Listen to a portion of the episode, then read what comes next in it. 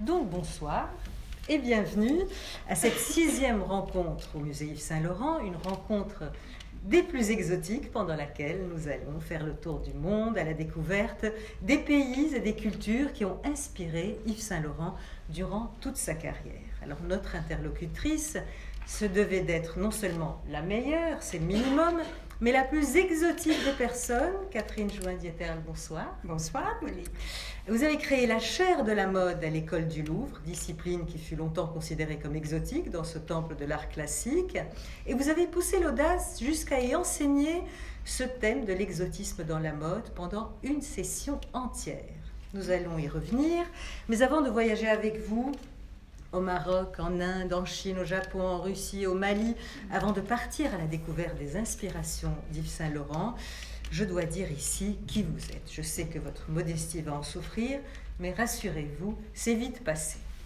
Alors vous êtes née, Catherine join dans une famille d'artistes, c'est le moins qu'on puisse dire, puisque vous avez un père violoniste et peintre, une tante sculpteur et peintre, mais aussi un trisaïeul, Jules Pierre Michel Dieterle, né en 1811, qui est architecte, dessinateur, peintre sur porcelaine, sculpteur, décorateur d'intérieur, décorateur de théâtre et d'opéra, ami proche de Camille Corot, qu'il a souvent accompagné dans ses longues journées de travail sur le motif, et les deux peintres ont d'ailleurs d'incontestables affinités artistiques.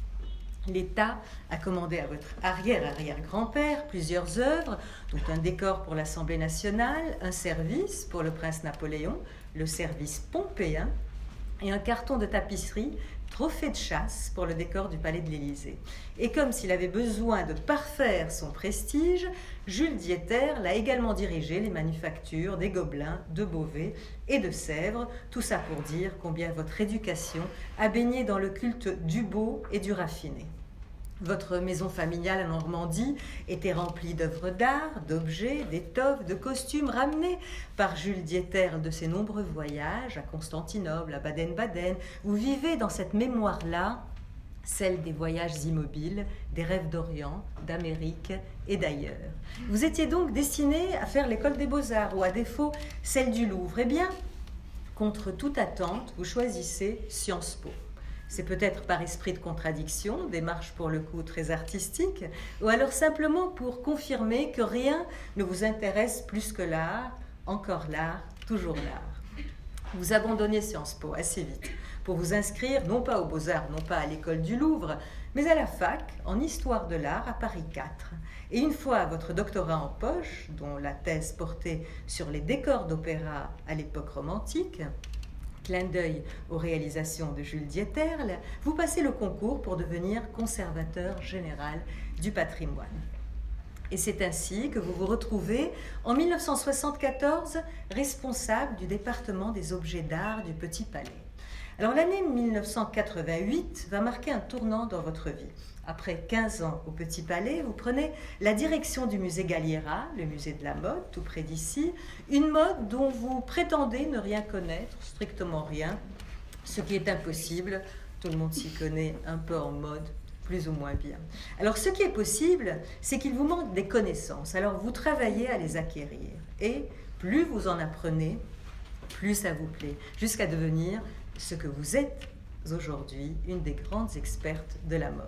À Galliera, vous choisissez comme thème de votre première exposition les robes du soir et vous décortiquez ce vêtement avec lequel les couturiers réinventent la mode depuis le 19e. Pour vous d'ailleurs, la mode exprime autant que les autres arts le temps présent. Et le présent, ça tombe bien, il est incarné par un de vos cousins, il est beau, talentueux, riche et célèbre, un grand couturier, Hubert de Givenchy. Vous aviez en commun une fascination pour votre trisaïeul, Jules Dieter. Et Givenchy sera l'objet de votre deuxième grande exposition à Galliera en 1991. Vous nous faites alors découvrir un homme aussi dur au travail que tendre avec ses proches. Et quant à vous, cet homme droit, exigeant, sera un des piliers les plus solides de votre famille. On comprend combien sa disparition le 10 mars dernier a pu vous affecter. Et Laurent Lebon qui était assis à votre place le mois dernier, avait tenu à lui rendre hommage avant sa conférence en rappelant ce qui l'attachait à Yves Saint-Laurent. Mais retournons à vous et à Galliera. Après Givenchy, l'homme le plus délicieux de la Terre, vous vous intéressez à la personne la plus exécrable, Marlène Dietrich. La lecture du livre de sa fille, d'ailleurs, Maria Riva, vous a en effet horrifié. Mais si la femme est à bien des écarts détestable, le mythe Dietrich, son rapport aux vêtements en ville et dans les films, reste impressionnant. Alors en 2010, vous quittez Galliera, mais vous enchaînez les expositions, notamment au Centre national du costume de scène, avec deux expositions, l'envers du décor et à la ville, à la scène. il s'agit pour vous de montrer combien le théâtre a influencé la mode. Et un peu plus tard, à la Cité de la Dentelle et de la Mode à Calais, vous montrez une exposition consacrée à Cristobal Balenciaga, qui aura, elle aussi, un grand retentissement. Et pourtant, pourtant, malgré tout ce luxe, ces fastes, la mode ne vous a pas fait perdre le sens des réalités. Vous êtes bénévole, dans des lycées techniques où vous vous rendez pour parler d'art aux élèves. Et au cours de ces rencontres, vous abordez des thèmes très actuels, comme l'apport à l'art islamique, à l'Espagne, ou de l'art africain, à l'art moderne. Et la question de l'exotisme est donc toujours présente à votre esprit, Catherine Joindieter. Alors, avant de vous laisser évoquer en détail les exotismes d'Yves Saint-Laurent, Pouvez-vous nous dire quel rôle l'exotisme a joué chez les couturiers au XXe siècle? Eh bien, merci Monique de cette introduction un peu trop longue parce que nos amis attendent surtout la conférence. Ah ben. Mais enfin, bon, je comprends aussi euh, ce que vous voulez faire. Alors, le contexte me paraît effectivement très important. L'exotisme a joué dans la culture de mode au XXe siècle un rôle très important, en particulier chez Paul Poiret et chez Madame Gray, pour ne citer que ces deux grands couturiers. Mais, mais de quel exotisme parle-t-on eh bien, on parle surtout à cette époque, donc de 1900 à 1960, de l'Inde, de la Chine et du Japon. Je voudrais justement vous montrer quatre images, pas plus, hein, parce que notre sujet est Yves Saint-Laurent. Comment, dans les années 60, se développe un nouvel intérêt pour l'exotisme? Vous reconnaissez peut-être à gauche de Balenciaga, ce déshabillé qui date de 1955, qui se trouve conservé en Espagne, et qui montre l'influence tout simplement du kimono, puisqu'il dégage la nuque, qui est, vous le savez, je pense, un des éléments érotiques les plus importants dans la culture japonaise. Et à droite, de façon tout à fait inattendue à mon sens, vous avez là une robe, encore une fois de, Balenciaga, qui reprend la kipao que vous connaissez peut-être ou que nous reverrons de toute façon tout à l'heure et qui est une robe chinoise. Donc le Japon, la Chine et avec l'image suivante, eh bien là, vous voyez l'influence de l'Inde. Balmain à droite, avec euh, cet enroulement que vous voyez en, bleu-vert, et à gauche, une robe sari, inspirée du sari, eh bien, de, de Givenchy, et qui date là aussi de 1965. Toutes les deux datent de 1965. Voilà. Alors, Catherine, euh, l'exotisme d'Yves Saint-Laurent apparaît très tôt, en 1967. Est-ce qu'on on peut voir un peu comment il était connu en 1967 Oui, en 1967, on connaît euh, Yves Saint-Laurent d'abord par ses robes Mondrian de 1965, par les robes pop art de l'année suivante, et puis aussi par son insertion dans la nouvelle culture de mode que l'on voit euh, développer, mener par euh, Courrèges et Ungaro. Je ne vous montre pas de photos, simplement ayez le souvenir eh bien, de cette révolution avec le smoking Bermuda, bon, tout de même un vêtement masculin, et puis le sexy avec la blouse transparente. Mais c'est simplement pour vous dire que jusqu'à 1967, au fond, il y avait peu d'exotisme dans les collections de Saint-Laurent. Et en 67, on a donc cette collection africaine euh, inspirée de l'Afrique noire. Absolument. Mais il faut rappeler que Yves Saint-Laurent est né à Oran, en Afrique du Nord, qu'il a toujours gardé, vous savez, ces effluves que l'on a de de ce pays, et qu'il a en 1967 acheté au, Maroc une propriété où il se rendait fréquemment. Et là, c'était comme, comme s'il se ressourçait dans cet exotisme. Hein, je pense qu'il faut le rappeler, ça. Mais est-ce qu'on peut dire que euh, l'Afrique devient un moyen pour renouveler ses collections? Oui, ça sera un moyen de renouveler ses créations. Et néanmoins, ce que je voudrais rappeler, c'est qu'il n'est pas le premier à avoir pris l'Afrique comme source d'inspiration. Vous avez sur ces deux images, à gauche, un manteau de Paul Poiret influencé par l'Afrique du Nord, et à droite, ça c'est très très étonnant, on ne la connaît pas beaucoup, une robe de 1923 qui a été taillée dans un tapis d'Afrique noire. Donc là, je pense qu'il a fait quelque chose de tout à fait, vous voyez, différent. Et en même temps, Saint-Laurent s'inscrit dans une lignée, c'est ça qui me semble intéressant. Et qu'est-ce qu'il propose? Alors, ce qu'il propose, ce sont ces robes que vous voyez là en image. Donc, la collection Bambara, hein, avec des robes du soir qui sont là présentées, qui sont euh, ou courtes ou longues, hein, qui euh, dévoilent le corps, ce qui est tout à fait normal à cette époque-là. Donc, il s'insère là aussi dans la haute couture parisienne. Il n'y a vraiment là rien d'extraordinaire, mais la façon dont il manifeste son intérêt est tout à fait exceptionnelle. Pourquoi? C'est pas seulement la nudité, ce sont les matériaux, matériaux inédits.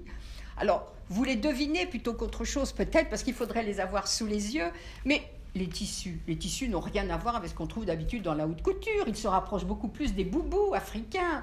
Bon, et puis vous avez, euh, vous avez aussi eh bien euh, euh, cette partie-là de robe qui rappelle quoi? Comme vous allez le voir ici, que vous retrouvez ici. De quoi s'agit-il? Macramé. Alors le macramé, ça a plutôt une réputation vieillotte tout de même. Trouver du macramé dans la haute couture, c'est presque osé, paradoxal en tout cas. Voilà. Et puis vous voyez aussi, à côté de ce macramé, eh bien, euh, du raffia. Alors, raffia, macramé, où est-on hein? Et pour que euh, vous vous en rendiez compte, je vous montre aussi ces robes, ces robes courtes, qui sont cette fois en coquillage. Hein. Coquillage avec aussi des éléments turquoise. Bon, pas des vrais turquoise, ça va sans dire, hein, mais enfin des éléments quand même couleur turquoise.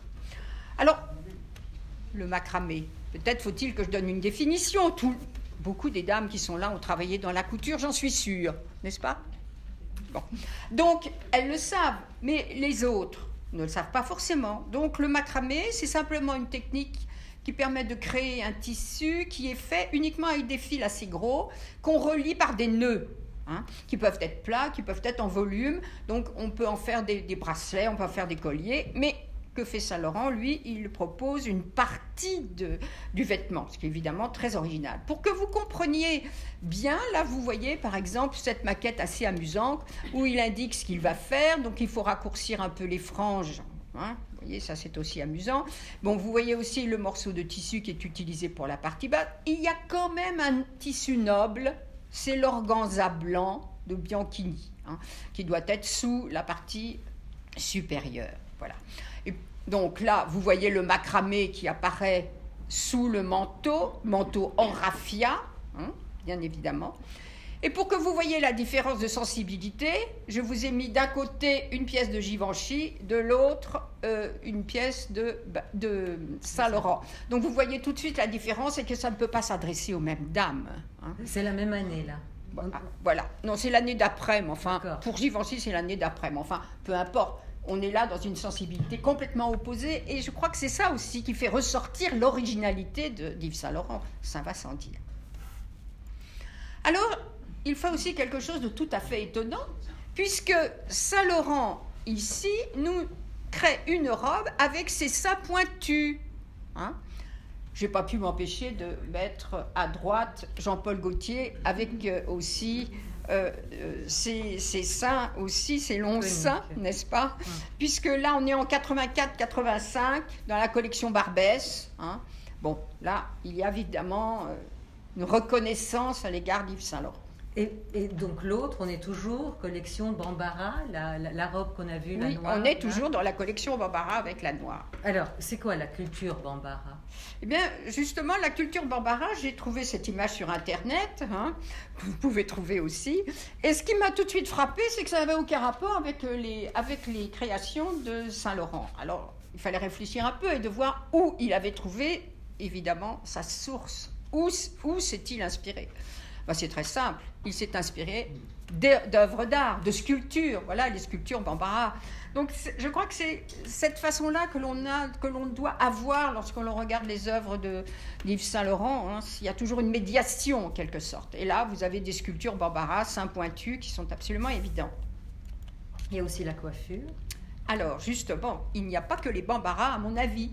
Quand vous regardez ce fameux macramé ici, ben je l'ai rapproché de quoi? De cette sculpture en bronze du Bénin puisque c'est une des particularités de ces, sculptures. On retrouve fréquemment cette résille sur la tête des sculptures. Je vais vous en montrer un autre exemple ici. Une tête royale.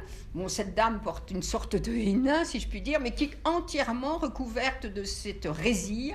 Et vous voyez aussi que sur la base, vous avez aussi cet entrecroisement qui a pu, au fond, sensibiliser Yves Saint-Laurent ça m'a semblé intéressant de remarquer cette, cette façon de regarder les choses. Et puis, une autre culture, bien sûr, puisque vous l'avez vu, le détail de cette robe nous montre quoi? Ben, Elle nous montre des, ce qu'on appelle des coris, c'est-à-dire des coquillages qui servent de monnaie d'ailleurs en Afrique, c'est extrêmement répandu. Et ces coris, ces coquillages qu'il a utilisés pour ses robes, eh bien, à mon avis, il a trouvé la source dans cette culture qui est la culture Kuba, hein, qui est une culture d'Afrique aussi. Donc, ce qui m'intéresse, moi, dans cette, euh, dans cette affaire, si je puis dire, c'est que vous avez là toute une coiffure qui est entièrement en coquillage, puis aussi le devant, vous voyez, du visage de ce masque Kuba. les Kuba, ce sont des, ils vivent au Congo. Hein. Tandis que les, les, Bambara vivent au Mali, les Kuba vivent au Congo, et les bronzes qu'on a vus viennent du Bénin. Donc vous voyez, il y a là trois ensembles extrêmement intéressants. Donc il, a dû, il n'a pas dû les rencontrer au Maroc. On sait qu'il n'a pas été ni au Mali ni au Bénin. Euh, les sources d'inspiration, c'est uniquement les, les, œuvres d'art? Oui, à travers les livres. Au fond, c'est à travers les livres qu'Yves Saint-Laurent fait son voyage. Alors évidemment, ça serait passionnant de pouvoir savoir enfin, connaître bien précisément le contenu de sa bibliothèque. Hein. ça, je ne sais pas si ça c'est possible, mais je me tourne vers Aurélie. Ça serait génial de pouvoir voir exactement les ouvrages qu'il avait à sa disposition. En tout cas, c'était des pièces célèbres qu'il pouvait avoir regardées, et je pense qu'il s'en est vraiment bien inspiré. Et ça a duré combien C'était une seule collection Une seule collection pour ça, parce que c'était quand même très original. Et s'il n'avait fait que ça, je ne pense pas que les clientes l'auraient suivi longtemps. Bon, je le dis honnêtement, hein, parce que c'était trop, trop difficile à porter. Et je ne pense pas qu'une dame euh, de mon âge, ou même 20 ans de moins, euh, se serait sentie à l'aise avec ce genre de tenue. Mais hein, si, quand même le dit. Mais non, alors, alors, donc, après l'Afrique, neuf ans plus tard, il va Non, j'ai encore quelque chose à dire, Monique. L'Afrique du Nord. Oui, il a, il a et nous allons le retrouver pendant cette, nous allons retrouver ça pendant cette conférence. Il, a très souvent utilisé la cape, et c'est la cape des Touaregs. Hein, c'est vraiment quelque chose qu'il pouvait voir là vraiment en Afrique du Nord et qu'il a réutilisé plusieurs fois. Là, on est en 69. Bon, il le réutilisera, mais il fallait quand même le dire. Bon, donc neuf ans plus tard, Deuxième collection exotique, c'est la collection Opéra Ballet Russe. Nous sommes euh, euh, en hiver 76-77. Alors, c'est une collection qui est consacrée euh, à l'opéra, à la Russie, aux deux? Bon, alors, qui est d'abord consacrée à la Russie. Hein. Ah. Alors, il faut savoir que dès l'année précédente, puisqu'on est en 76-77, dès l'année précédente, il avait fait des modèles sur ce thème avec une écharpe qu'on portait sur une épaule. Hein, je n'ai pas mis d'image, c'est pas, pas suffisant, mais bon. Et, mais ce qui est intéressant, c'est de voir la méthode de travail d'Yves Saint-Laurent. Il prend l'habitude de lancer des tenues exotiques dans son prêt-à-porter. Hein, pour pouvoir reprendre ce thème et le développer dans la haute couture. Alors vous allez me dire pourquoi fait-il ça Pourquoi hein fait-il ça? Ben, Tout simplement parce que tout simplement parce que très souvent les très souvent les les journalistes sont euh, difficiles, euh, s'interrogent, ne comprennent pas toujours. Donc en le lançant déjà dans son prêt-à-porter, il fait ce qu'il veut et là il se sent totalement libre, alors qu'en haute couture, c'est plus difficile. Et encore une fois, il faut aussi vendre, hein, n'oublions pas. Hein. Voilà. Bon, et puis sachant aussi que pour ce premier défilé, en 76, pour, pour cette collection de 67-77, eh bien, il va la présenter à l'hôtel intercontinental et il y restera fidèle jusqu'à la fin de sa carrière. Et je peux vous dire que c'était un lieu magique, un peu petit, qui nécessitait de faire plusieurs défilés si on voulait euh, voir le nombre de personnes suffisantes, parce que vraiment, ce n'était pas extrêmement grand, ce qui rendait la chose encore plus agréable. Alors, détaillons cette collection, Catherine. Alors, voilà, je vais vous montrer plusieurs images. Alors, d'abord, vous voyez les maquettes les maquettes. Pourquoi? Parce que j'aime bien voir sur ces maquettes les, contrastes, si vous voulez, de couleurs, par exemple du vert, du rouge, du rouge, du noir. Euh, là, vous avez de l'orange et un peu, presque un rouge un peu violine. Bon, vous voyez, Christian Lacroix n'a rien inventé. Mais bon, je dis ça, j'adore Christian Lacroix, hein, mais je veux simplement dire qu'il y a une continuité, vous voyez. Et là, vous avez des détails aussi, ce qui est toujours aussi agréable, sur les tissus qu'il a employés. Bon, là, vous retrouvez certains de ces costumes, puis vous remarquez ces manches aussi très, très, très larges. Vous voyez très bien les blouses. Bon, continuons. Enfin, voilà des modèles. Et on va revoir là, voir plutôt euh, quels sont les différents éléments du vestiaire de cette haute couture.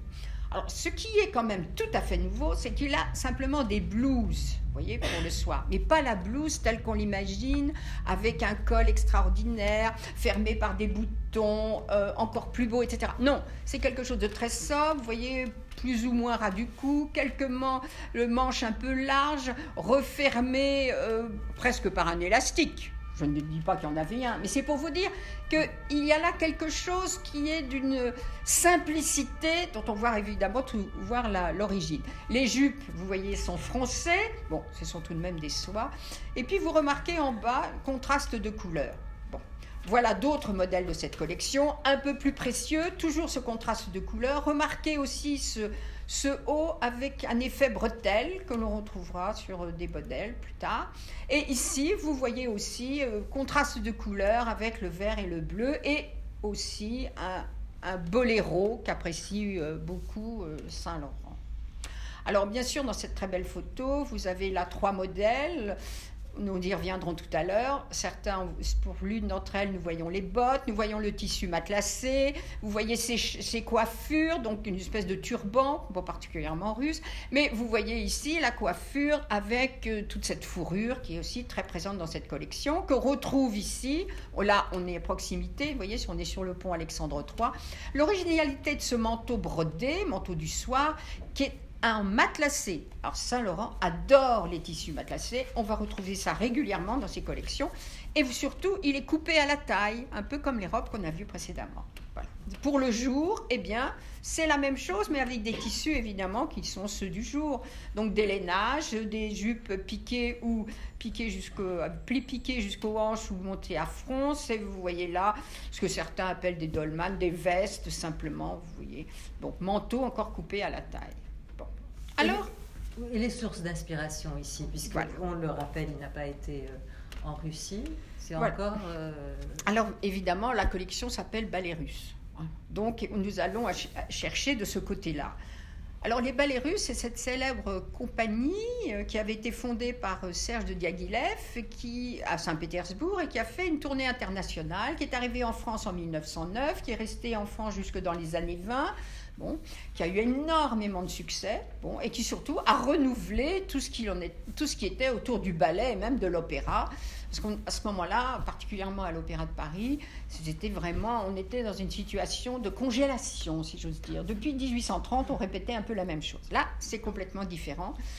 Et pour montrer justement que euh, Yves Saint-Laurent qui bien entendu n'a pas pu voir ces ballets russes, ne les connaît que par des ouvrages, rend un hommage à Léon Baxt, qui était un des décorateurs les plus importants, mais pas le seul, un des décorateurs les plus importants de ces ballets. Et, eh bien, costumier. Et costumier. Eh bien, qu'est-ce qu'il fait là? Il crée, Saint-Laurent crée une tenue qui s'appelle Hommage à Léon Baxt. Alors, ce que je voudrais vous montrer, c'est qu'en réalité, il est beaucoup plus proche de Paul Poiret que de Baxt. Parce que voilà des créations de Baxt. Vous avez bon, des costumes pour deux ballets, Le Dieu bleu à gauche en 1912, à droite Cléopâtre en 1909. Donc vous voyez, vous avez vu les images précédentes de Saint-Laurent, vous vous dites, tiens, peut c'est peut-être un peu loin tout de même, hein, c'est peut-être un peu loin. Mais si je vous montre cette image-là, on s'en rapproche par les coloris, puisque là, vous êtes devant le décor de Scheherazade, qui se trouve conservé au musée des arts décoratifs, avec cette opposition de vert et de bleu qu'il a repris dans le costume que je vous ai montré tout à l'heure. Je ne reviens pas dessus, vous l'avez vu. Et alors, il y a une troisième référence que j'ai trouvée, parce que Proust disait Je ne connaissais rien de plus beau que Scheherazade. Et on connaît effectivement combien Yves Saint-Laurent était attaché Sensible. adoré. Euh, voilà, Proust, bien évidemment. Alors là, nous sommes euh, devant euh, ce médaillon qui représente Denise et Paul Poiret qui sont habillés déguisés pour la fameuse mille et deuxième nuit qu'il avait organisée en juin 1911. Et il avait demandé à tous ses invités de s'habiller à l'oriental. Bon, ce qui m'intéresse, c'est la culotte, puisque vous ne voyez pas beaucoup celle de, de Paul Poiret, c'est celle de Denise Poiret que vous voyez là, et qui est évidemment très très proche de celle que vous voyez à gauche. Autrement dit, eh bien, Yves Saint-Laurent s'est inspiré de Poiret pour évoquer les ballets russes. Poiret disait d'ailleurs, non, non, les, ballets russes, non, non, ça ne m'a pas influencé, ce qui était faux. C'était faux. Mais bon, il, voilà, il est clair que ça forme un ensemble et je crois que c'est très important de le dire. Mais quand on voit, par exemple, ces modèles, on se dit, il y a aussi les paysans russes. Bah oui, a quand même les paysans russes les paysans russes. Vous en avez une à droite ici, n'est-ce pas? D'abord la couleur, hein, le rouge, Krasny en rouge, en russe, c'est rouge, c'est beau. Hein, c'est la couleur vraiment extraordinaire. Et vous le savez, c'est la couleur préférée d'Yves Saint-Laurent avec le noir. Donc là, vous comprenez mieux peut-être cette influence qu'on va retrouver là encore. Pourquoi? Parce que vous avez là ce paysan Bon, c'est un paysan endimanché, mais peu importe, qui a sa blouse. Sa blouse qu'on voit plutôt dans les films, si vous vous rappelez Anna Karenine, qui est la vraie blouse russe qui s'attache sur le côté, hein, comme ici. Alors que celle qu'on a vue s'attache au milieu. Mais celle que l'on a vue précédemment, non, zut, c'est pas ça que je voulais faire, bon, vous vous en souvenez, c'est la blouse, au fond, qu'on a l'habitude de trouver dans toutes les campagnes de, tout, de, de toutes les cultures. Vous allez en Hongrie, vous allez euh, euh, dans d'autres pays d'Europe centrale, c'est cette blouse qu'on voit même en Grèce, donc foncée au, bas des manches, foncée autour du cou. Bon. Et puis je vous ai montré tout à l'heure, vous voyez ce haut avec bretelles, ben, on retrouve ça ici. Les grosses manches aussi qu'on retrouve ici. Bon, il y a quand même une filiation avec les, avec les paysans russes que vous trouvez aussi avec ces fameuses écharpes qui avaient énormément de succès dans ces années 76-77. Et puis là, vous voyez que les paysannes russes avaient au bas des robes souvent des galons, puis une opposition de couleurs qu'on retrouve au Chili chez Saint-Laurent. Et ça, ça me paraît intéressant de le souligner. Alors, il y a chez Saint-Laurent aussi le goût du luxe. Hein. C'est fastueux, cette collection est extraordinairement fastueuse elle n'est pas seulement paysanne. Et je pensais qu'il avait été influencé par les grands bals donnés par Nicolas II et son épouse en 1903 pour commémorer le bicentenaire de la fondation de Saint-Pétersbourg. Hein. Alors pour ce bal costumé qui avait lieu donc en février, euh, il, avait, été annoncé plusieurs mois à l'avance parce que tous les invités du 11 février étaient obligatoirement habillés en boyard du XVIIe siècle. Je vous en montre quelques exemples. Là, c'est une photo en noir et blanc qui a été colorisée, hein, qui représente Nicolas II et son épouse. Celle-là, cette photo-là représente euh, Natalia, bon, peu importe d'ailleurs, mais enfin une, dame de la, de la, de l'entourage impérial. Et là aussi, vous retrouvez eh bien, le grand-duc Michel à gauche, euh, le prince Galitzine à droite, et vous voyez les la fourrure, les coiffures, tout ça a dû influencer évidemment Saint-Laurent. Et bien sûr, les bottes qui sont passées des messieurs aux dames. Est-ce qu'on ne peut pas dire aussi que la peinture orientaliste... Bien sûr. Bien sûr, on peut le dire, puisque vous avez là cette image qui a été réalisée justement dans le but de rappeler ce tableau. Ce tableau que vous allez aller voir dans l'exposition de la Croix qui vient d'ouvrir, tableau de 1832, hein, bon, et qui vous montre cette atmosphère orientalisante qui plaisait tant à, évidemment, Saint-Laurent. Mais pourquoi le titre Opéra Ballet Russe Il y avait une signification Oui, je pense qu'il y en avait une, parce que le défilé était accompagné, comme il le refera d'ailleurs plus tard, et eh bien par des airs chantés par la Calas. Donc, dans cette atmosphère très particulière de ce salon, pour ceux qui ont eu la chance de, voir ces défilés, on, était un peu sous le Second Empire, avec ces dorures, avec tout cet ensemble extraordinaire, et on était au fond au théâtre. Néanmoins, toutes ces robes étaient portables. Bon, donc, on, termine avec les ballets russes, Catherine on Absolument. Peut passer à autre chose. Donc, euh, effectivement, il enchaîne après plusieurs collections sur le thème de l'exotisme. Et en 1977, on va avoir les Espagnols, les romantiques. Voilà déjà quelques maquettes, hein, l'une étant plus romantique, l'autre peut-être un peu plus espagnole. Mais voilà tout de suite la création d'Yves Saint-Laurent. Vous avez un caraco ici. Hein, bon, qui est lacé avec une jupe rose. On voit très bien que c'est en soie, elle brille, n'est-ce pas? Et je l'ai rapproché tout simplement eh bien, des paysannes du XVIIIe siècle, mais qui était le vêtement que l'on portait dans toute l'Europe au XVIIIe, c'est-à-dire ce genre de corps, hein, ce qu'on appelle ça un corps, un corps à la baleine, et qui était lacé, mais qui n'était pas porté par... Euh, le lassage n'était pas digne de l'aristocratie à cette époque-là, c'était plus ou moins caché par une pièce d'estomac. Mais enfin, voilà, vous avez ça. Et à gauche, c'est Madame Favard, euh, dans Bastien Bastienne, peu importe. Ce qui m'intéresse, c'est cette tenue qui est quand même un peu différente, puisque vous avez des manches ballons. Mais là aussi, j'ai trouvé une autre influence, je pense à Goya. Alors rappelez-vous aussi que euh, eh bien, Yves Saint-Laurent et Pierre Berger possédaient un tableau de Goya, hein, qui se trouve maintenant au Louvre et que vous pouvez voir. Et je pense qu'il y a pensé aussi avec ce contraste de rose et de noir, ou de rouge et de noir que vous avez là. La Duchesse d'Albe à gauche, à droite, c'est un tableau de la National Gallery qui représente Donna Isabelle de Porcel. Voilà. Donc, ça me paraît important. Et puis, vous avez aussi les robes, les robes gitanes que l'on porte avec euh, des grandes écharpes à franges nouées à la taille, jupe très large. Bon, je n'avais pas besoin de mettre d'éléments de comparaison, vous connaissez ça. Et, c'était Loulou de la Falaise qui disait il voulait faire des robes qui volent et dont les jupons ne tenaient qu'à un fil. C'est bien ça? Absolument.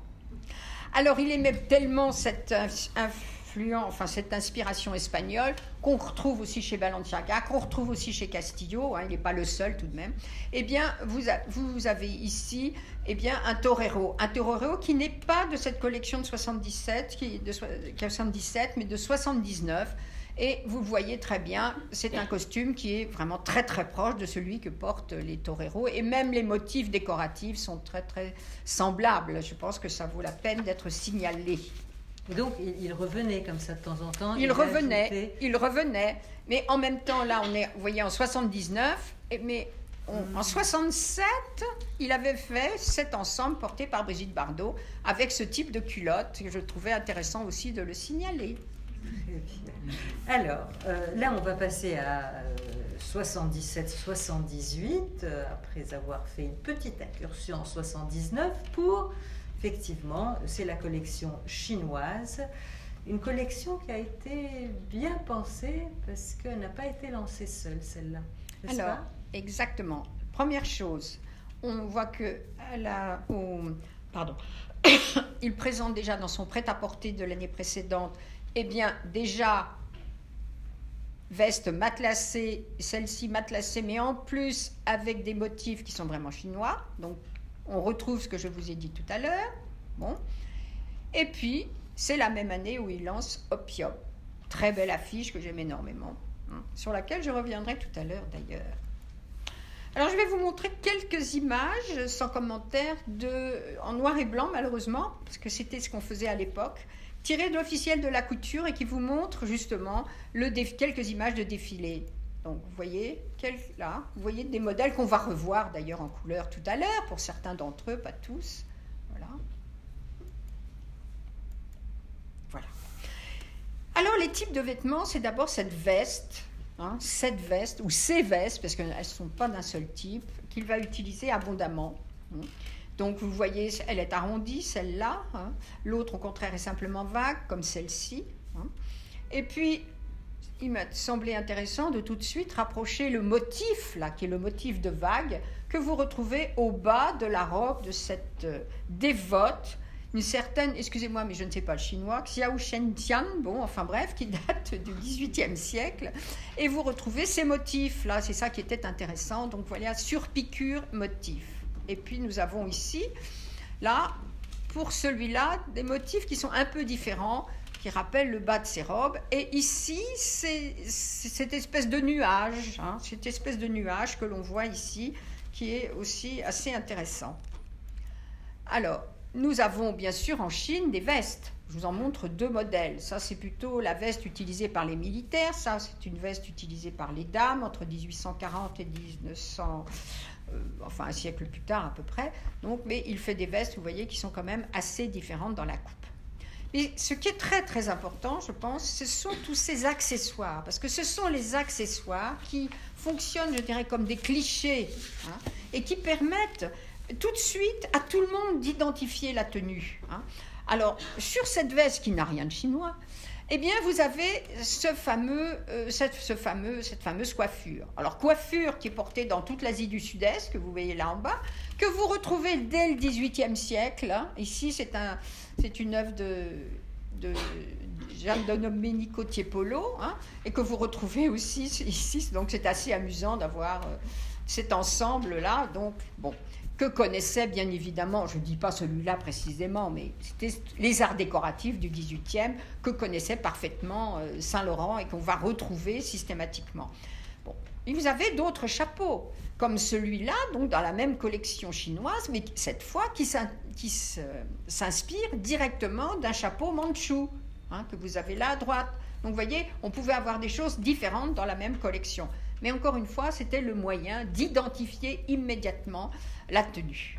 Alors voici la maquette, voici la, veste réalisée, donc en soie cirée, qui a ce motif arrondi au centre. Puis vous voyez, le photographe très habilement a mis cette coiffure un peu verticale pour qu'il y ait ce jeu de disques. Eh bien, ce type de motif. Ah, j'ai oublié, pardon, je ne sais pas comment on va à l'envers. Là. Là Non, ici. Oui, pardon. Simplement, je voulais vous faire remarquer le col de boue. Alors, le col de boue, bien sûr, vous me direz col officier. Oui, mais quand on est en, Chine, ça peut être autre chose. Ça peut être la robe, la fameuse kipao dont je vous ai parlé tout à l'heure. Cette robe qui est apparue en Chine avec, euh, la, avec euh, la, République de Chine, hein, donc qui était mais vraiment qui avait un succès extraordinaire dans les années 20 et 30, qu'il fallait être mince pour la porter, et qui était ravissante, vous voyez, avec son ouverture en diagonale, vieille tradition euh, vieille tradition chinoise. Alors le disque, ben, vous le retrouvez ici sur ces robes, bien sûr, hein, sur ces robes que porte la famille impériale ou en différentes, vous voyez, de ce que portaient les fonctionnaires. Les fonctionnaires, eux, c'était un carré que l'on avait au milieu, tandis que pour la famille impériale, eh bien, c'était un disque, donc c'était différent, et c'est ce dont s'est inspiré euh, Saint Laurent. Alors voilà encore une, une tenue qui est là dans la collection chinoise, mais qui n'a pas beaucoup de rapport avec la Chine. Alors là, vous avez au contraire quelque chose d'extrêmement intéressant. Pour cette robe, la nuit de Chine, donc la veste, là je l'ai mis celle-là parce qu'on voit un peu mieux le motif, mais enfin c'est pas très visible. Et surtout à cause de ces, ces hauts de manche, plus même que la manche elle-même, qui sont euh, en fait qui sont relevés. Alors, ce type de, de, de vêtements eh bien, s'inspire directement eh bien, des femmes bourriates de Mongolie. Donc, vous voyez, ce n'était pas par hasard qu'il a utilisé ça. Et bien sûr, j'ai mis le Galliano euh, pour Dior en 2002, là aussi pour montrer la, la, continuité, si vous voulez, comme on l'avait vu tout à l'heure. Je trouve que c'est intéressant de voir qu'il a créé quelque chose qui a été repris de temps en temps. Alors, cette, euh, cette image par Peter Knapp est aussi très intéressante parce que vous avez là un ensemble, hein, donc on a une chemise avec un pantacourt, comme on disait à l'époque, mais qui, sera, qui est très très proche eh bien, de ce que portent euh, les miao, hein, que vous voyez ici, enfin, cette tenue que vous voyez ici, bon, et que l'on peut d'ailleurs encore mieux euh, voir en détail, parce qu'on retrouve l'ouverture, vous voyez, en diagonale de la robe chinoise, et aussi ces broderies typiques de, de la Chine. Hein, voilà. Alors, parmi les autres euh, réalisations, vous avez cette robe qui m'intéresse pour ses motifs, hein, motifs qui sont souvent des nuages, comme on le voit par exemple ici sur cette robe. Et j'ai trouvé intéressant de rapprocher ce bleu et bien de cette jupe. Pourquoi? Parce que c'est une jupe qui, qui, est en fait une jupe chinoise qui a été réutilisée par Jeanne Lanvin dans les années 20. Donc vous voyez là aussi, il y a une continuité historique que je trouve intéressante. Et puis là, vous avez cette très belle robe bleue avec ces gros motifs qui rappellent ce que l'on faisait déjà au XVIIIe siècle. Parce que je voulais aussi vous rappeler qu'au XVIIIe siècle, il y avait de la chinoiserie de façon assez abondante qu'on a oublié au XIXe siècle, sauf en 1830. Mais voilà, donc là, une broderie, c'est un gilet d'homme, vous voyez, remarquablement bien brodé. Et puis, vous avez la, broderie typique chinoise avec ses dégradés hein, que vous avez là, et que vous retrouvez d'ailleurs encore aujourd'hui si vous allez et au marché Saint-Pierre, vous voyez tout de suite si les tissus ont été fabriqués en Chine à cause de ce dégradé qu'ils reprennent encore aujourd'hui. Enfin, pour terminer sur, la Chine, vous avez ce très bel ensemble, très très bel ensemble qui est, qui est en fait pour euh, du, prêt-à-porter, mais vous avez encore une fois un, vous avez un gilet, et vous, vous trouvez bon, à ma connaissance pour la première fois, mais il y en a peut-être eu d'autres, ben, vous retrouvez bien sûr le dragon. S'il a cinq euh, griffes, c'est l'empereur. bon, là, je ne peux pas le voir. Mais ce qui m'a beaucoup amusé dans, cet ensemble, hein, c'est qu'en fait, les motifs que vous avez là, ben, ils sont autant ottomans que chinois.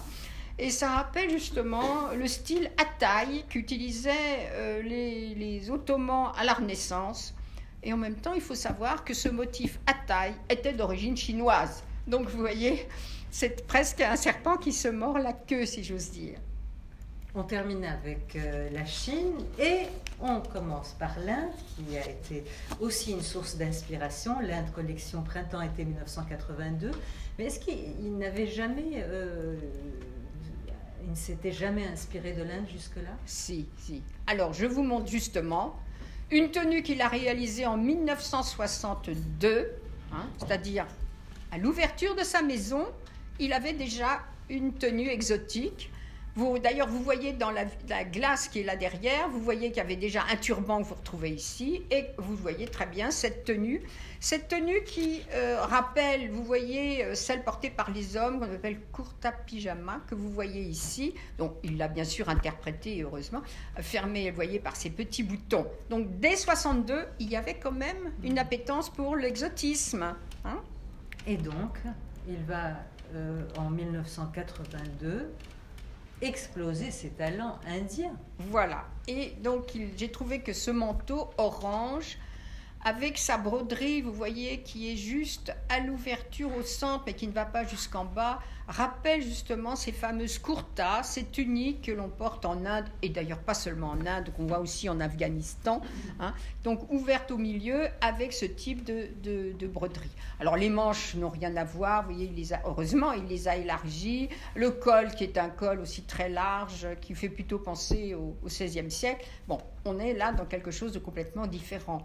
Alors avec l'Inde, on va retrouver ce goût pour les couleurs vives et leur opposition aussi, ça aussi c'est Là, vous avez un tailleur, puisque le tailleur du soir redevient à la mode comme il a été créé dans les années 30. Hein, c'était dans les années 30 qu'on a créé le tailleur du soir. Vous le retrouvez ici. Et vous voyez aussi sur cette robe eh bien, une broderie qui va de haut en bas, qui rappelle aussi celle-là, que j'ai trouvée aussi intéressante. Et puis, bien sûr, ces coiffures, ces coiffures qui, évidemment, euh, sont une interprétation eh bien, de celles des Sikhs, comme vous voyez là. Hein, j'ai mis cette coiffure pour que vous compreniez mieux. Donc, opposition de couleurs, vous voyez, avec des jupons qui sont plus foncés. Hein. on a là deux effets de couleurs. Vous avez du mauve, vous avez du bleu marine, enfin un violet, vous avez du bleu. Donc, vraiment, il y a une multiplication de couleurs et puis des, broderies hein, dans le pays de Golkong, donc on ne doit pas s'en étonner. Voilà encore un autre modèle. Vous voyez, une, deux, trois, quatre, cinq, cinq couleurs différentes. C'est quand même tout à fait étonnant. Alors, il a utilisé aussi le sari comme source d'inspiration. Hein. Vous, en avez ici une tenue complètement en laméor, très amusante, très intéressante, qui dégage l'estomac. Hein, on est en 82, mais il faut dire que ça avait déjà été... On avait déjà eu ça dans la mode hein, en 67, quelque chose comme ça. Mais peu importe. Donc, ce qui m'intéresse, moi, c'est de voir que là, c'est une interprétation du sari, mais avec celui qui connaît bien l'histoire de la mode et qui se réfère à qui? À Madame Gray. Car là, vous avez deux modèles de Madame Gray qui me semble être dans l'esprit de ce que fait euh, Saint-Laurent à ce moment-là. Donc il dépasse l'exotisme. Là, il dépasse l'exotisme. Là, il reste avec le sari peut-être plus près, puisque là, c'est aussi, je l'ai pris sur Internet pour que vous puissiez faire la différence. Si vous voulez vous acheter un sari, vous avez là une proposition. Mais vous voyez comme ça comment euh, la traduit, euh, traduit Saint-Laurent. Mais pour moi, là où il dépasse complètement l'exotisme, c'est ici puisque vous avez cette robe-là, vraiment, une espèce de rose indien magnifique, et vous voyez très bien qu'il y a une espèce de couture là sur le côté pour arriver à obtenir le même effet. Donc, on n'est plus ni dans la citation, ni même dans l'exotisme, on est vraiment dans quelque chose d'autre. Et je vous ai mis, bon, la photo est très moche, je suis désolée, mais au moins vous pouvez comparer et comprendre ce que je veux vous dire. Vous voyez en bas cette figure qui, est, en fait, c'est un modèle de Balenciaga aussi, et un modèle de Balenciaga qui, vous voyez, quand on, c'est simplement une jupe, hein, avec un, qui est retenu par l'épaule ici, avec tout un drapé qui fait le tour de la robe. Eh bien, c'est tout à fait comparable à ce que fait la Saint-Laurent dans la robe qui est à gauche. Évidemment, pas la même chose, heureusement, mais si vous voulez, c'est la même façon d'aborder le sari, c'est-à-dire qu'est-ce que je peux faire de l'enroulement, comment est-ce que je peux le traduire, comment je peux aller plus loin? Et c'est ça qui m'intéresse beaucoup euh, dans, dans l'œuvre qui est ici. Et, vous avez euh, commencé effectivement de parler de l'Inde en parlant des pyjamas. Euh, les pyjamas d'intérieur que vous montrez là Alors, là aussi, dans les années 60, 50 même et 60, on s'est mis à retrouver le pyjama d'intérieur qu'on avait un petit peu oublié et qui, en fait, était apparu dans la mode en 1920. Alors, le pyjama d'intérieur, on en avait fait pyjama du matin, pyjama du soir, pyjama de plage et puis, euh, pyjama de télévision, disait-on dans les années 50, puisque c'était quelque chose de nouveau, la télévision. Et donc, vous le retrouvez là chez Saint-Laurent. Et surtout, je vous ai mis cette photo très amusante qui est sur un calque. Donc, c'est pas toujours évident d'avoir la photo, mais quand même. Donc, et qu'on appelait des fumeuses. Vous voyez qu'on appelait des fumeuses parce que c'était l'époque des garçons avec les cheveux courts. Bon, donc c'est à ça que se réfère Saint-Laurent, comme il se réfère aussi à cette photographie qui n'est pas très bonne malheureusement, mais qui est quand même intéressante. Regardez les chaussures. Si vous pouvez dater ça, je vous le donne en mille. Eh bien, c'est Coco Chanel, 1937-1938. Et il est probable que Saint-Laurent a vu cet ensemble entièrement pailleté du haut en bas. Mais on aurait porté ça dans les années 70 parce que c'était un peu patte d'éléphant, on aurait été tout à fait à la mode. voyez Donc là, pour une fois, on peut dire tiens, on reprend un modèle. Mais bien sûr, il n'a pas repris ce modèle, mais c'est pour vous dire combien euh, tout de même il connaissait bien la mode. Alors, le, le, le... Ben oui, on termine un peu avec l'Inde. Et on va passer au Japon, pays, il faut quand même euh, le préciser, où il s'est rendu à deux reprises. Voilà. Bon, mais il a fait, il a fait quand même des kimonos avant. Alors, je vous ai mis ici des, des, des kimonos. Vous voyez, superposition de kimonos. Bon, très bien. Et puis à droite, eh bien, vous avez un, un kimono. Un kimono de 1977 avec un châle en chine. Bon, où est-ce qu'on est? On est au Japon ou est-ce qu'on est en Espagne? On ne sait pas trop, hein, quand même. Bon, puisque vous avez là les fleurs, vous avez le grand, le grand éventail. Vous me direz, on utilise beaucoup l'éventail aussi au Japon. Donc, n'exagérons rien. Mais enfin, ce sont plutôt des signes espagnols. Hein. Alors, cette image, pour rappeler, vous voyez, le, le, pardon, le kimono serré à la taille par le lobby. Bon, voilà, donc ça, c'est la fabrication du thé. Peu importe, mais c'est pour vous montrer une figure de, de, de, bon, de kimono. Et avec ces grands kimonos, simplement serrés là, fermés à la taille, je me suis demandé, je n'assure rien, je me suis demandé si en fin de compte il n'y avait pas le souvenir de Fortuny avec ce grand manteau kimono que vous avez là. Vous il faut se méfier hein, quelquefois, parce qu'on a peut-être tendance à toujours chercher des choses qui n'existent pas. Mais j'ai pas pu m'empêcher de voir quand même le lien entre les deux que vous avez là. Autre, autre chose passionnante ici, avec ce kimono. Pourquoi je le trouve passionnant? Parce qu'en fin de compte, vous avez une superposition en quelque sorte de kimono, puisque vous en avez un, en quelque sorte une robe kimono que vous avez là-dessous. Hein. Alors, c'est pas l'obi, c'est juste une ceinture, mais par-dessus le manteau. Et là, vous avez quelque chose qui est plus dans la tradition japonaise, puisqu'on superpose souvent les kimonos au Japon. Conclusion Alors, la conclusion, eh bien, je dirais d'abord, c'est que Yves Saint-Laurent mêle, mêle énormément d'influences différentes. Et c'est ça, ses caractéristiques. On l'a vu plusieurs fois.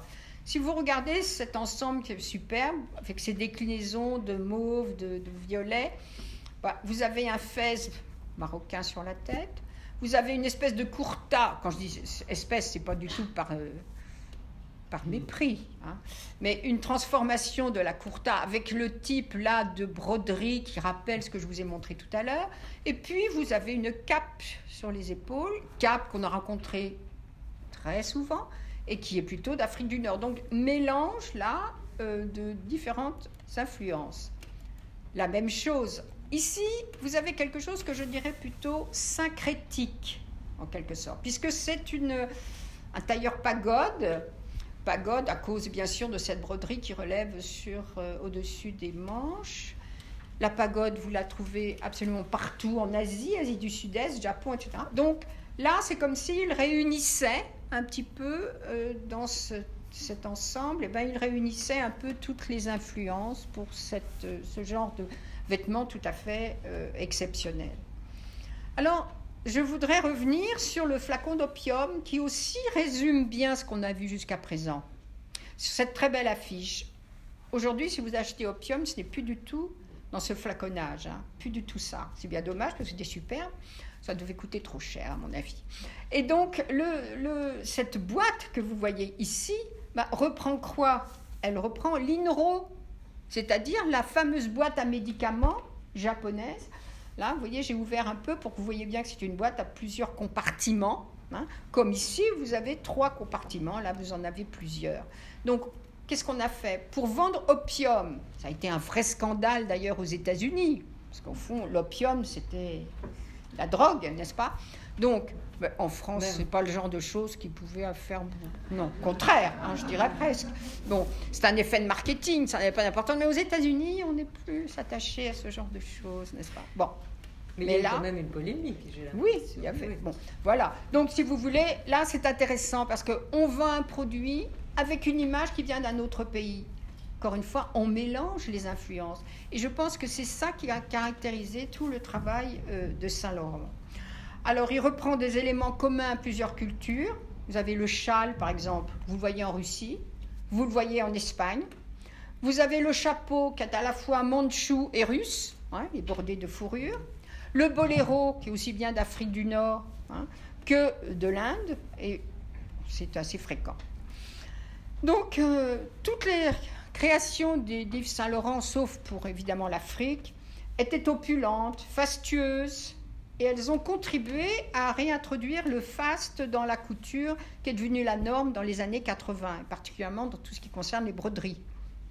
Alors Florence Muller, qui a préparé l'exposition du Petit Palais, que vous avez certainement vu, euh, a écrit que c'était sous l'influence de Loulou de la Falaise, qui avait séjourné en Angleterre, c'était l'habitude en Angleterre, Yves Saint-Laurent a pris justement l'habitude de mêler ces différentes sources.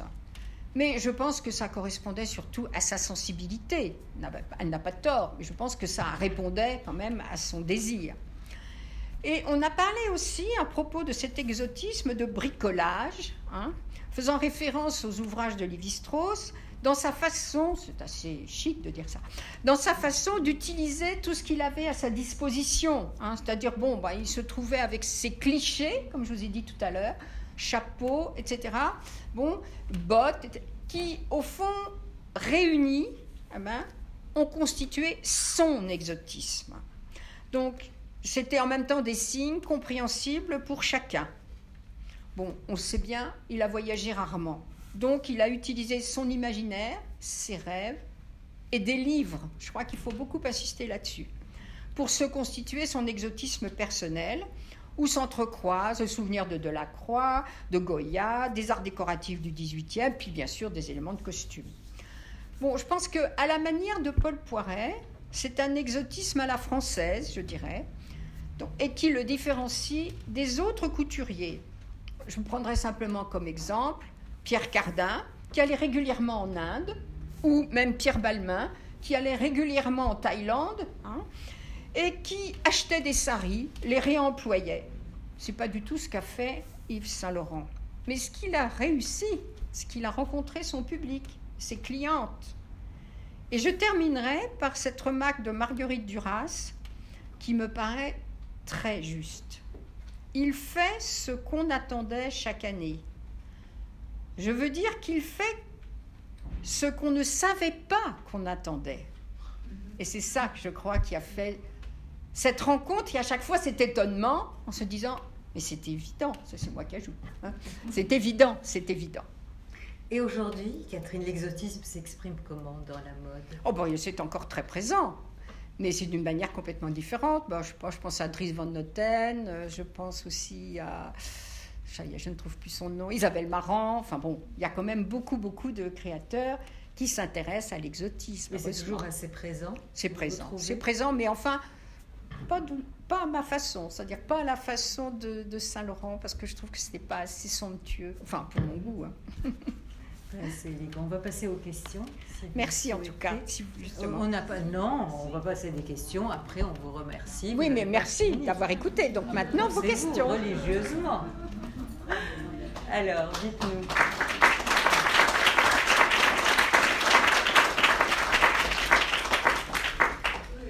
Il y a des questions, peut-être? Oui euh, En fait, là, on parle aujourd'hui.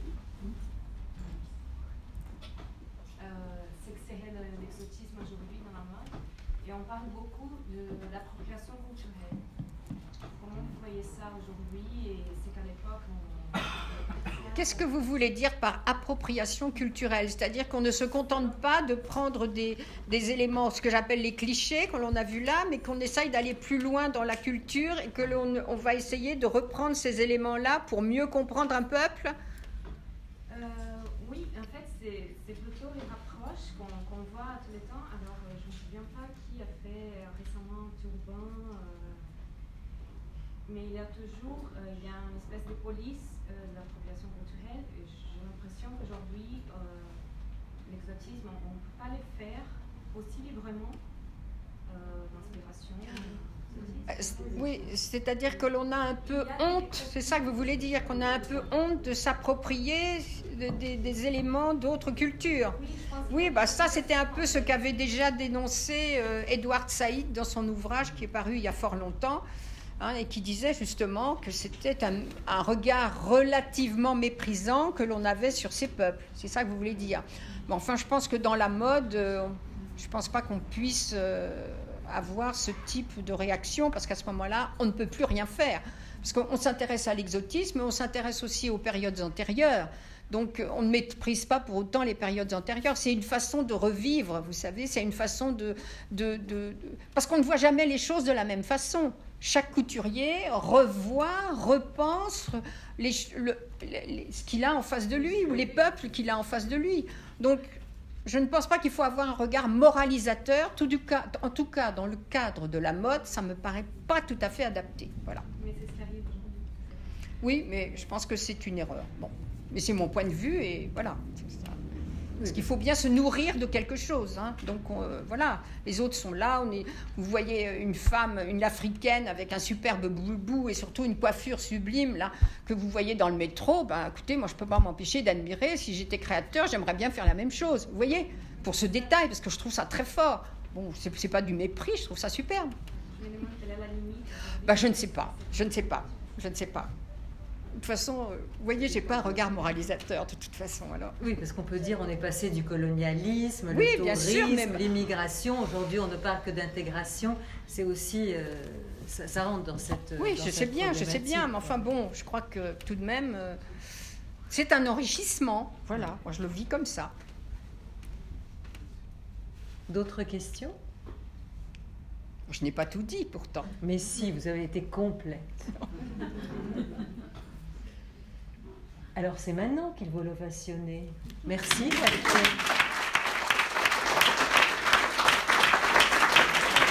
Alors, je vous annonce, avant de nous quitter, que notre prochaine rencontre aura lieu le 16 mai. C'est autour du thème Yves Saint-Laurent et l'Antiquité, avec comme invité Catherine Ormen. Je vous remercie. Merci. de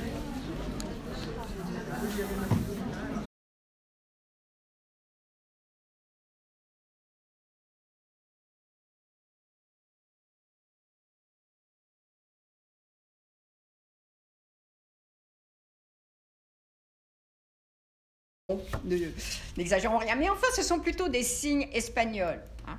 Alors, cette image, pour rappeler, vous voyez, le, pyjama, le, pardon, le kimono serré à la taille par le lobby. Bon, voilà, donc ça, c'est la fabrication du thé. Peu importe, mais c'est pour vous montrer une figure de, bon, de kimono. Et avec ces grands kimonos, simplement serrés là, fermés à la taille, me suis demandé, je n'assure rien, je me suis demandé si en fin de compte, il n'y avait pas le souvenir de Fortuny avec ce grand manteau kimono que vous avez là. Vous avez, il faut se méfier hein, quelquefois, parce qu'on a peut-être tendance à toujours chercher des choses qui n'existent pas. Mais je n'ai pas pu m'empêcher de voir quand même le lien entre les deux que vous avez là. Autre, autre chose passionnante ici, avec ce kimono. Pourquoi je le trouve passionnant? Parce qu'en fin de compte, vous avez une superposition en quelque sorte de kimono, puisque vous en avez un, en quelque sorte une robe kimono que vous avez là-dessous. Hein. Alors, ce n'est pas l'obi, c'est juste une ceinture, mais par-dessus le manteau. Et là, vous avez quelque chose qui est plus dans la tradition japonaise, puisqu'on superpose souvent les kimonos au Japon. Conclusion Alors, la conclusion, eh bien, je dirais d'abord, c'est que Yves Saint-Laurent mêle, mêle énormément d'influences différentes. Et c'est ça, ses caractéristiques. On l'a vu plusieurs fois. Si vous regardez cet ensemble qui est superbe, avec ses déclinaisons de mauve, de, violet, bah, vous avez un fez marocain sur la tête, vous avez une espèce de courta, quand je dis espèce, c'est pas du tout par, euh, par mépris, hein, mais une transformation de la courta avec le type là de broderie qui rappelle ce que je vous ai montré tout à l'heure, et puis vous avez une cape sur les épaules, cape qu'on a rencontrée très souvent, et qui est plutôt d'Afrique du Nord. Donc mélange là euh, de différentes influences. La même chose. Ici, vous avez quelque chose que je dirais plutôt syncrétique, en quelque sorte, puisque c'est une, un tailleur pagode, pagode à cause bien sûr de cette broderie qui relève sur euh, au-dessus des manches. La pagode, vous la trouvez absolument partout en Asie, Asie du Sud-Est, Japon, etc. Donc là, c'est comme s'il réunissait un petit peu euh, dans cet ensemble, et eh ben, il réunissait un peu toutes les influences pour euh, ce genre de vêtements tout à fait euh, exceptionnel. Alors, je voudrais revenir sur le flacon d'opium qui aussi résume bien ce qu'on a vu jusqu'à présent. Sur cette très belle affiche. Aujourd'hui, si vous achetez opium, ce n'est plus du tout dans ce flaconnage, hein. plus du tout ça. C'est bien dommage parce que c'était superbe ça devait coûter trop cher à mon avis. Et donc cette boîte que vous voyez ici bah, reprend quoi? Elle reprend l'INRO, c'est-à-dire la fameuse boîte à médicaments japonaise. Là, vous voyez, j'ai ouvert un peu pour que vous voyez bien que c'est une boîte à plusieurs compartiments. Hein. Comme ici, vous avez trois compartiments, là, vous en avez plusieurs. Donc, qu'est-ce qu'on a fait? Pour vendre opium, ça a été un vrai scandale d'ailleurs aux États-Unis, parce qu'au fond, l'opium, c'était la drogue, n'est-ce pas? Donc, ben, en France, ce n'est pas le genre de choses qui pouvaient faire. Non, contraire, hein, je dirais presque. Bon, c'est un effet de marketing, ça n'avait pas d'importance, mais aux États-Unis, on est plus attaché à ce genre de choses, n'est-ce pas? Bon. Mais, il y a quand même une polémique, Oui, il y a fait. Bon, voilà. Donc, si vous voulez, là, c'est intéressant parce qu'on vend un produit avec une image qui vient d'un autre pays. Encore une fois, on mélange les influences. Et je pense que c'est ça qui a caractérisé tout le travail euh, de Saint-Laurent. Alors, il reprend des éléments communs à plusieurs cultures. Vous avez le châle, par exemple, vous le voyez en Russie, vous le voyez en Espagne. Vous avez le chapeau qui est à la fois mandchou et russe, hein, il est bordé de fourrure. Le boléro, qui est aussi bien d'Afrique du Nord hein, que de l'Inde, et c'est assez fréquent. Donc, euh, toutes les création d'Yves Saint-Laurent, sauf pour évidemment l'Afrique, était opulente, fastueuse, et elles ont contribué à réintroduire le faste dans la couture qui est devenue la norme dans les années 80, particulièrement dans tout ce qui concerne les broderies.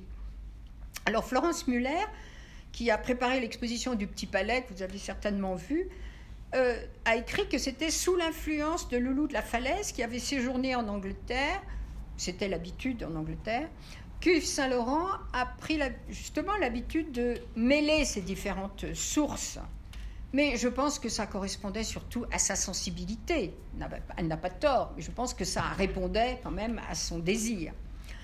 Et on a parlé aussi, à propos de cet exotisme, de bricolage, hein, faisant référence aux ouvrages de Lévi-Strauss, dans sa façon, c'est assez chic de dire ça, dans sa façon d'utiliser tout ce qu'il avait à sa disposition. Hein, C'est-à-dire, bon, bah, il se trouvait avec ses clichés, comme je vous ai dit tout à l'heure, chapeau, etc.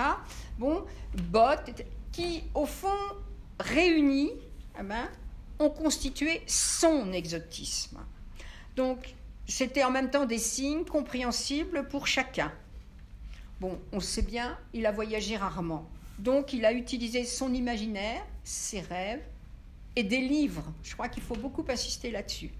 Pour se constituer son exotisme personnel, où s'entrecroisent le souvenir de Delacroix, de Goya, des arts décoratifs du XVIIIe, puis bien sûr des éléments de costume. Bon, je pense que à la manière de Paul Poiret, c'est un exotisme à la française, je dirais, et qui le différencie des autres couturiers. Je me prendrai simplement comme exemple Pierre Cardin, qui allait régulièrement en Inde, ou même Pierre Balmain, qui allait régulièrement en Thaïlande, hein, et qui achetait des saris, les réemployait. C'est pas du tout ce qu'a fait Yves Saint-Laurent. Mais ce qu'il a réussi, ce qu'il a rencontré son public, ses clientes. Et je terminerai par cette remarque de Marguerite Duras qui me paraît très juste. Il fait ce qu'on attendait chaque année. Je veux dire qu'il fait ce qu'on ne savait pas qu'on attendait. Et c'est ça que je crois qui a fait cette rencontre et à chaque fois cet étonnement en se disant mais c'est évident, c'est moi qui ajoute. Hein. C'est évident, c'est évident.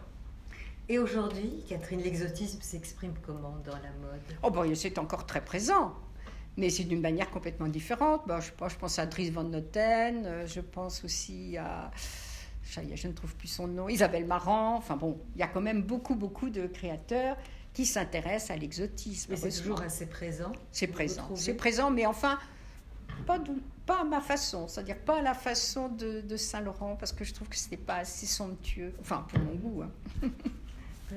On va passer aux questions. Merci en tout cas. On n'a pas non, on va passer des questions. Après, on vous remercie. Oui, mais merci d'avoir écouté. Donc maintenant vos questions. religieusement. Alors, dites-nous.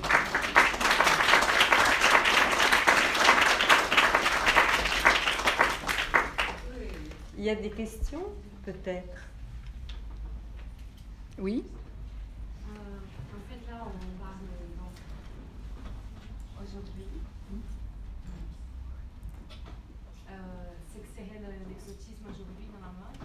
on parle beaucoup de l'appropriation culturelle.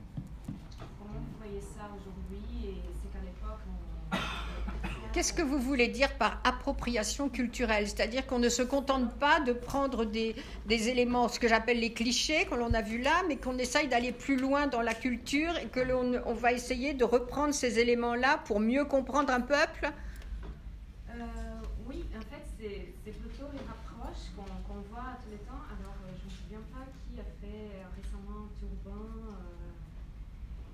Mais il y a toujours euh, il y a une espèce de police euh, de l'appropriation culturelle. J'ai l'impression qu'aujourd'hui, euh, on ne peut pas le faire aussi librement d'inspiration.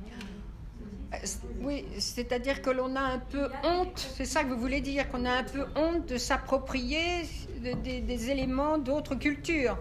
Oui, bah ça c'était un peu ce qu'avait déjà dénoncé Edward Said dans son ouvrage qui est paru il y a fort longtemps, Hein, et qui disait justement que c'était un, regard relativement méprisant que l'on avait sur ces peuples. C'est ça que vous voulez dire. Mais enfin, je pense que dans la mode, euh, je ne pense pas qu'on puisse euh, avoir ce type de réaction, parce qu'à ce moment-là, on ne peut plus rien faire. Parce qu'on s'intéresse à l'exotisme, on s'intéresse aussi aux périodes antérieures. Donc on ne méprise pas pour autant les périodes antérieures. C'est une façon de revivre, vous savez, c'est une façon de... Parce qu'on ne voit jamais les choses de la même façon chaque couturier revoit, repense ce qu'il a en face de lui ou les peuples qu'il a en face de lui. Donc, je ne pense pas qu'il faut avoir un regard moralisateur. Tout du cas, en tout cas, dans le cadre de la mode, ça me paraît pas tout à fait adapté. Voilà. Mais c'est sérieux. Oui, mais je pense que c'est une erreur. Bon, mais c'est mon point de vue et voilà. Parce qu'il faut bien se nourrir de quelque chose. hein. Donc euh, voilà, les autres sont là. On est, vous voyez une femme, une africaine avec un superbe boubou et surtout une coiffure sublime là que vous voyez dans le métro. Ben écoutez, moi je peux pas m'empêcher d'admirer. Si j'étais créateur, j'aimerais bien faire la même chose. Vous voyez, pour ce détail, parce que je trouve ça très fort. Bon, c'est pas du mépris, je trouve ça superbe. Bah, je ne sais pas, je ne sais pas, je ne sais pas. De toute façon, euh, vous voyez, j'ai pas un regard moralisateur de toute façon. Alors, Oui, parce qu'on peut dire on est passé du colonialisme, Oui, le bien sûr, tourisme, l'immigration. Aujourd'hui, on ne parle que d'intégration. C'est aussi, euh, ça, ça rentre dans cette. oui, dans je cette sais bien, je sais bien, mais enfin bon, je crois que tout de même, euh, c'est un enrichissement. Voilà, moi je le vis comme ça. D'autres questions?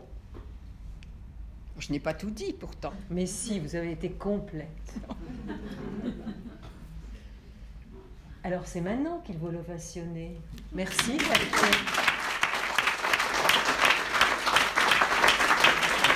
Alors, je vous annonce, avant de nous quitter, que notre prochaine rencontre aura lieu le 16 mai. C'est autour euh, du thème Yves Saint-Laurent et l'Antiquité, avec comme invitée Catherine Ormen. Je vous remercie.